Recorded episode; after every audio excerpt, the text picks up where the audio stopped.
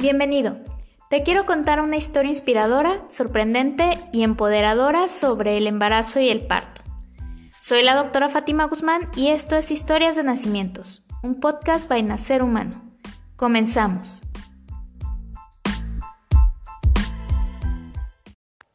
Solemos escuchar de tantos embarazos no planificados, tantas mujeres que sin buscarlo salen embarazadas al primer descuido por olvido de una pastilla, un DIU que falló, un condón que se rompió, incluso una vasectomía o salpingoclasia que no cumplieron con su trabajo. Tantas historias así que muchas veces no dimensionamos la cantidad de sucesos que deben pasar para que el embarazo ocurra. Se trata de atinar en tener relaciones sexuales durante la ventana de fertilidad de la mujer que se reduce a un par de días al mes, que la pareja tenga una calidad espermática suficiente para que la fecundación se dé, que el embrión que se produzca no contenga defectos que impidan su implantación y desarrollo adecuado, que el endometrio de la mujer reciba satisfactoriamente ese embrión y no haya errores en la implantación, y finalmente que las condiciones hormonales y de salud en general de la madre permitan el desarrollo del embarazo. Si una de estas condiciones falla, entonces el embarazo no se llevará a cabo. Y es por esta causa que aproximadamente 15 al 20% de las parejas pueden cursar con problemas de infertilidad. Por definición, hablamos de infertilidad cuando una pareja ha buscado activamente el embarazo por un año y no lo ha conseguido. Puede ser primaria cuando nunca antes ha tenido embarazos y secundaria cuando hay hijos vivos de por medio, pero después de ello no hay un nuevo embarazo. Por otro lado, existen también casos de esterilidad en donde hay embarazos, pero estos terminan antes de tiempo a causa de abortos. No hablaré en este episodio de cómo quedar embarazada, ya que este es un terreno muy complejo y que debe ser tratado de manera individual por un grupo de especialistas en fertilidad. Más bien platicaré qué pasa una vez que se logra el embarazo en parejas que han tenido que luchar para conseguirlo, ya que entre los obstetras se tiene el término de producto valioso para nombrar a los bebés que son concebidos después de un tratamiento de fertilidad, como si el resto de los bebés no lo fuera. Pero no solo eso, sino que a veces se les da tratamiento especial a estos embarazos, abusando de los procedimientos y medicalizando el nacimiento al extremo, olvidando que muchas parejas que consiguen el positivo después de cursar con infertilidad pueden tener embarazos tan sanos como los de cualquier otra pareja, así como nos pasó en esta ocasión que a continuación narro.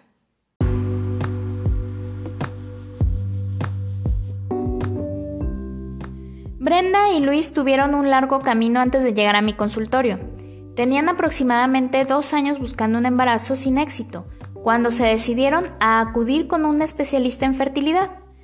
Tras un proceso largo que duró varios meses de exámenes generales y específicos, se les propuso una laparoscopía diagnóstica terapéutica, que consiste básicamente en introducir una camarita a través del abdomen de Brenda para corroborar en primer lugar la permeabilidad de las trompas de falopio y en segundo lugar revisar si hubiera algún problema con su aparato reproductor que estuviera dificultando el embarazo. En este procedimiento encontraron ambas trompas permeables, pero también encontraron la presencia de endometriosis y tres miomas que quitaron. Posterior a la recuperación del procedimiento, después de un ciclo corto para tratar la endometriosis, empezaron a darles inductores de ovulación para buscar activamente el embarazo. Esto rindió frutos, ya que de inmediato consiguieron el positivo, pero la alegría duró poco, ya que días después se presentó un sangrado similar a la menstruación. Después de corroborarlo, les confirmaron que el embarazo se había perdido, lo cual les llenó de tristeza y un poco de desesperanza. Cuando el doctor les propuso iniciar un nuevo ciclo de inductores de ovulación, Brenda y Luis decidieron tomarse un tiempo. Estaban cansados de tantas intervenciones y procedimientos. Querían seguir intentando, pero realmente en este punto necesitaban un respiro. Se fueron de vacaciones y ese mes, después de casi un año de medicamentos, estudios, cirugías y demás procedimientos, se olvidaron por completo del estrés que esto les generaba y finalmente el milagro ocurrió. un nuevo positivo apareció en la prueba de embarazo y esta vez fue uno que llegó para quedarse.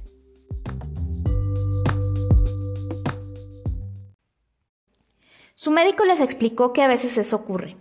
Después de la laparoscopía, su cuerpo estaba listo para el embarazo y afortunadamente no había necesitado de nada más. Siguieron el control prenatal con él y afortunadamente el embarazo progresó sin complicaciones. Sin embargo, cuando inició el tercer trimestre, empezaron a hablar del nacimiento de Viviana, su pequeño milagro. Y tanto Brenda como Luis notaron de inmediato que su ginecólogo les planteó la cesárea como la mejor opción. Bajo el argumento del producto valioso que anteriormente mencioné, el médico sugería que no podían arriesgar a Viviana en un parto vaginal. Cuando ambos padres preguntaron los motivos, ¿acaso su pequeña tenía alguna complicación de salud o Brenda tenía algún impedimento para parir? Su gine solo insistió en que el parto era demasiado peligroso como para arriesgarse.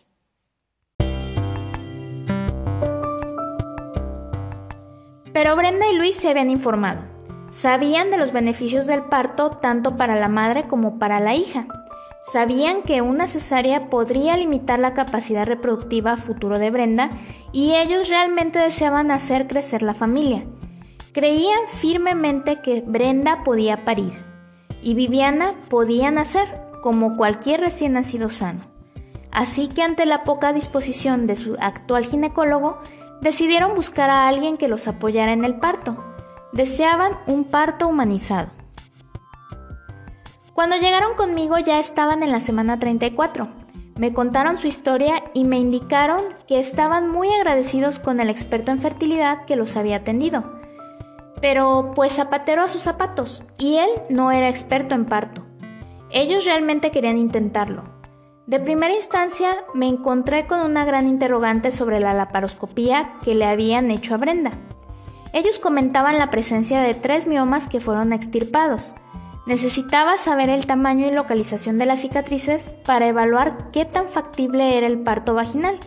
Así que hicimos una nueva cita dos semanas después, en donde me mostraron su archivo de la cirugía y el médico que operó comentó que se trataba de miomas subserosos. Eso significa que los miomas se encontraban en la superficie del músculo uterino, por lo cual su extracción no implicó cortar la pared uterina de manera profunda, y el estudio de patología me reportaba que el mayor era de 2 centímetros y los otros dos eran de 1 centímetro cada uno. Con esos datos pude corroborar que el riesgo de ruptura uterina era bajo y les di luz verde para que su prueba de trabajo de parto fuera realizada.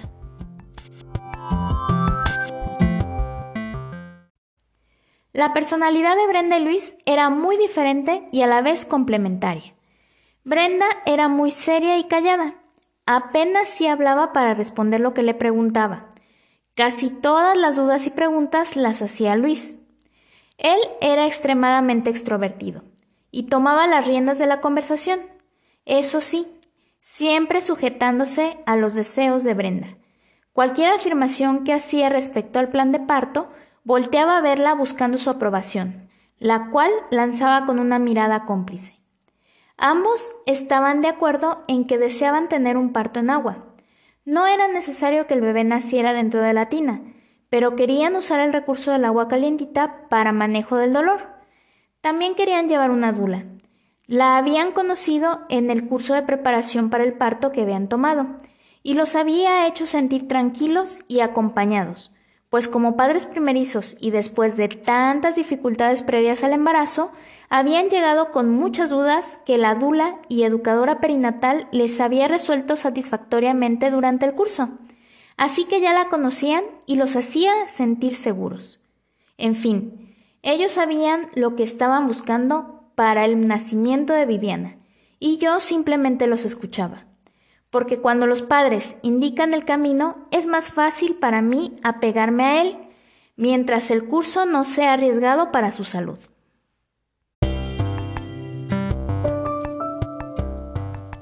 par de días previos a que Brenda cumpliera las 39 semanas de embarazo, acudieron a su cita de control prenatal. Al momento de preguntarle cómo se sentía, me comentó que había amanecido con algunas contracciones uterinas dolorosas. Anteriormente ya había tenido contracciones de Braxton Hicks, que se caracterizan por las sensaciones de que la pancita se pone dura, pero no causan dolor. Sin embargo, las de esta mañana eran diferentes. Había un leve cólico cuando el útero se contraía. Ella me decía que sentía como cuando está a punto de bajar su menstruación. Cuando le pregunté las características en cuanto a la duración y frecuencia de estas contracciones, me dijo que no había contado el tiempo, pues realmente eran muy esporádicas. De hecho, en la más de media hora que estuvimos ahí, solo le dio una, con una duración muy corta y de intensidad leve. Le informé que esas contracciones se llamaban pródromos de trabajo de parto aunque también son conocidas como falsas contracciones de parto, contracciones preparto o como las abuelitas le llaman, reconocimientos. Estas nos indican que su cuerpo se está preparando para el nacimiento. Sin embargo, pueden durar incluso semanas antes de tener las características necesarias para producir la dilatación del cervix y finalmente el parto. Después procedí a revisarlas checar signos vitales de la madre y el estado fetal. A pesar de las contracciones no hice tacto vaginal. Esto es debido a que si no hay trabajo de parto, no tiene sentido incomodar a la madre. Como anotación, me parece importante recordar la regla 511 para reconocer que el parto ha iniciado. Esto es, contracciones presentes cada 5 minutos de un minuto de duración en promedio por al menos una hora. Brenda no tenía este criterio. Sus contracciones se presentaban cada media hora y le duraban entre 20 y 30 segundos. De hecho, ella estaba muy tranquila y sabía que no era necesario el tacto. Después de corroborar que tanto ella como Viviana estaban sanas, resolví sus dudas y nos despedimos. La indicación era vernos a las 40 semanas si aún no nacía la pequeña, o llamarme en caso de que hubiera datos que sugirieran que el parto comenzaría.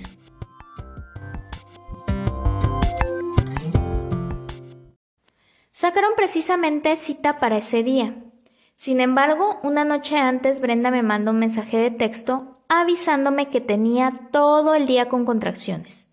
Esta vez eran diferentes, eran más intensas y habían estado recortando su tiempo de aparición.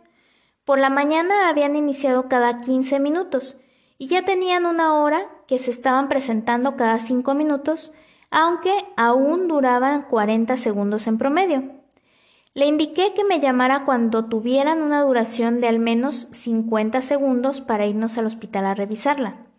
También le comenté que en caso de que eso no ocurriera, no se preocupara, que nos veíamos en el consultorio para su cita al día siguiente y así revisar cómo iba. Hay algunas ocasiones en que las contracciones van y vienen, se hacen más intensas y luego desaparecen, y vuelven a aparecer horas después. Mientras no cumplan la regla 511, esas situaciones se pueden presentar y son normales. No representan riesgo para la madre y el bebé que han llevado un embarazo de bajo riesgo.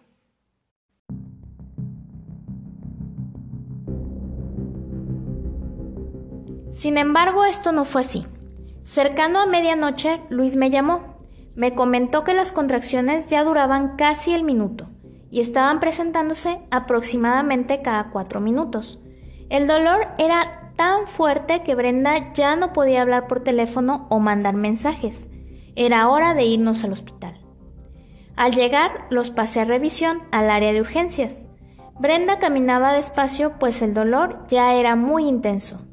Se acercó a la camilla y ahí pude revisar el corazón de Viviana que latía con normalidad y el cuello uterino de Brenda que ya se encontraba con 8 centímetros de dilatación.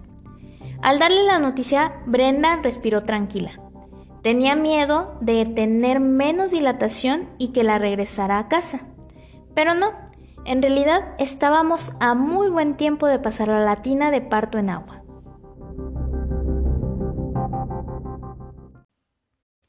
Mientras esperábamos que la tina se llenara, Luis ayudaba a Brenda a pasar las contracciones. Apretaba con fuerza su cadera cuando éstas llegaban, y eso le brindaba confort a ella. Poco antes de que la tina se llenara, llegó también su dula, quien acomodó el ambiente con velas, música y unos rebozos que pudieran darle apoyo a Brenda cuando se metiera al agua en caso de que quisiera recurrir a utilizar alguna postura vertical. Estuvo charlando un poco con ellos y ayudándoles cuando las contracciones se presentaban. Esto era ya más seguido, aproximadamente cada tres minutos. Llegaba una muy intensa y larga que hacía dudar a Brenda si era posible continuar sin analgésicos. Afortunadamente la tina se llenó con el agua calientita, aproximadamente a 37 grados centígrados. Entre Luis y su dula la ayudaron a entrar al agua y apenas pudo hacer inmersión completa de su pancita, sintió mucha mejoría. Su cara cambió por completo. Cerró los ojos y recargó su cabeza en el pecho de Luis, quien también se había metido al agua con ella. Las contracciones llegaban y el dolor volvía, pero era mucho más tolerable para Brenda. Pasaba el tiempo y yo solo contemplaba el excelente equipo que su esposo y ella hacían. Incluso la dula tenía poco trabajo. Solo se acercaba ocasionalmente para ofrecerles algo de tomar y preguntar si estaban bien. Pero sí, todo estaba bien.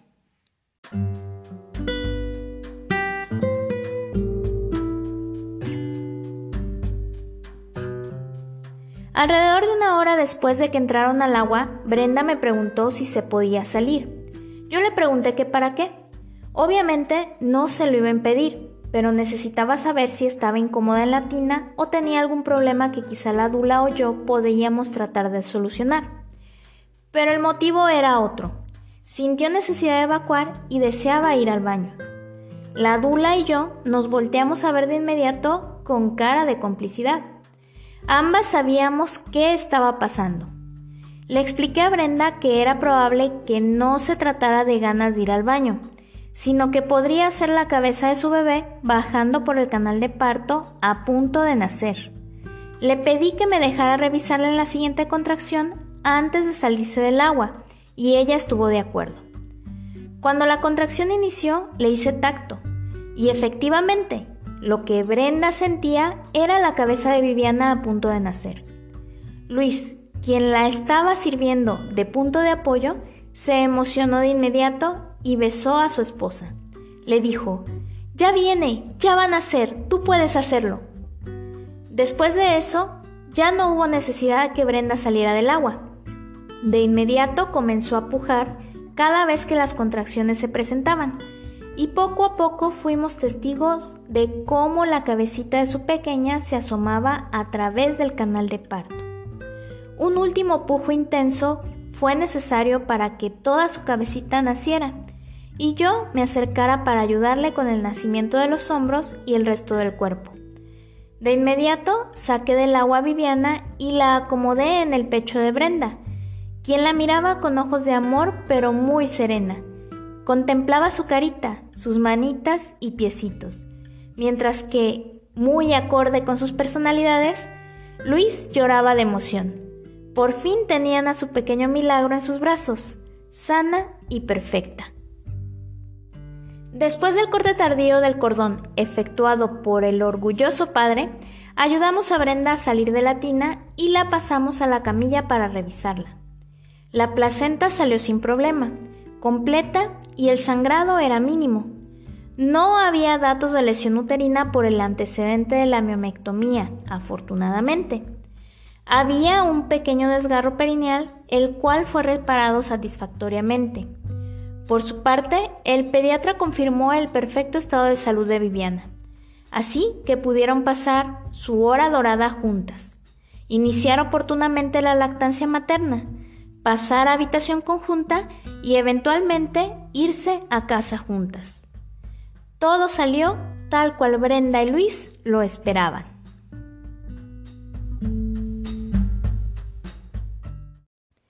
Los procesos de infertilidad pueden ser largos y dolorosos en muchos sentidos, pero el nacimiento del bebé no tiene por qué ser así. No importa si hubo necesidad de emplear una técnica de reproducción asistida, una inseminación, coito programado o simplemente después de años de buscar el embarazo, este se dio espontáneamente. Una vez que el positivo llega, puede ser como cualquier otro embarazo de bajo riesgo. Así que siempre y cuando tu médico lo autorice y tú así lo desees, puedes investigar las ventajas y desventajas de todas las opciones de nacimiento que tienes y elegir la mejor para ti. De esta manera podrás darle la bienvenida a ese pequeño que tantas veces soñaste y que finalmente se ha vuelto una realidad.